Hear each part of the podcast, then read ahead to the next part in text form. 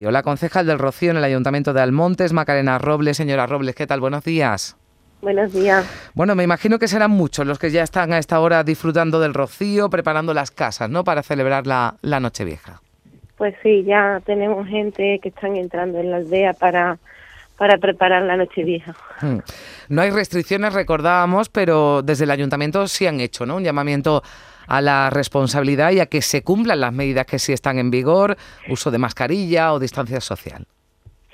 Sí, eh, como bien sabéis, a nivel autonómico no se han, no se han establecido restricciones interprovincial eh, entre municipios ni, ni otro tipo de, de, restricciones. Por lo tanto, lo que sí apelamos desde el ayuntamiento es a la responsabilidad, al sentido común y a la coherencia para evitar que este, esta sexta ola pues siga avanzando de forma descontrolada como, lo está haciendo. Mm. Hay un dispositivo de seguridad y sanitario en marcha. Decíamos que la afluencia puede ser similar ya a los años eh, prepandemia. Eh, ¿Se ha puesto algo eh, especial, algún, algún mecanismo especial? ¿Se mantiene los de años anteriores o por la, por la situación actual, le decía, hay algún dispositivo añadido? Bueno, pues hemos, eh, hemos elaborado eh, a través de la Junta Local de Seguridad que, que se celebró por segunda vez eh, referente a, a las fiestas navideñas en el mes de noviembre y hemos elaborado pues un dispositivo diseñado entre colaboración entre las distintas administraciones, central autonómica y la local, donde bueno pues cada administración va a poner los medios que, que creen necesario y suficiente y los que nos permite la pandemia porque no debemos también olvidar que el COVID también está afectando a, las fuerzas y cuerpos de seguridad.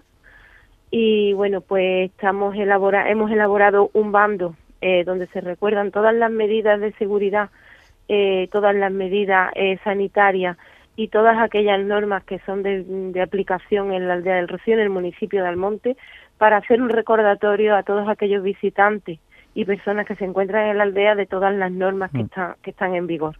La hemos buzoneado eh, casa a casa, hemos restringido la, el, el, estacionamiento en tres calles, como bien hacíamos prepandemia, eh, tres calles que son más conflictivas porque son muy estrechas, son más, según la idiosincrasia de la aldea, pues mm. eh, los aparcamientos hacen que se estreche mucho las calles, como es la calle Lince, Beta Lengua y Águila Imperial, desde el Camino Puente de Rey al Camino de los Llanos, y bueno, pues eh, para evitar que, que, impidan el paso de vehículos de emergencia. Bueno, pues ténganlo en cuenta y previsto algo en torno a la ermita, eh, no sé, alguna eh, fiesta, campanadas en torno a la Nochevieja o esto se ha suspendido.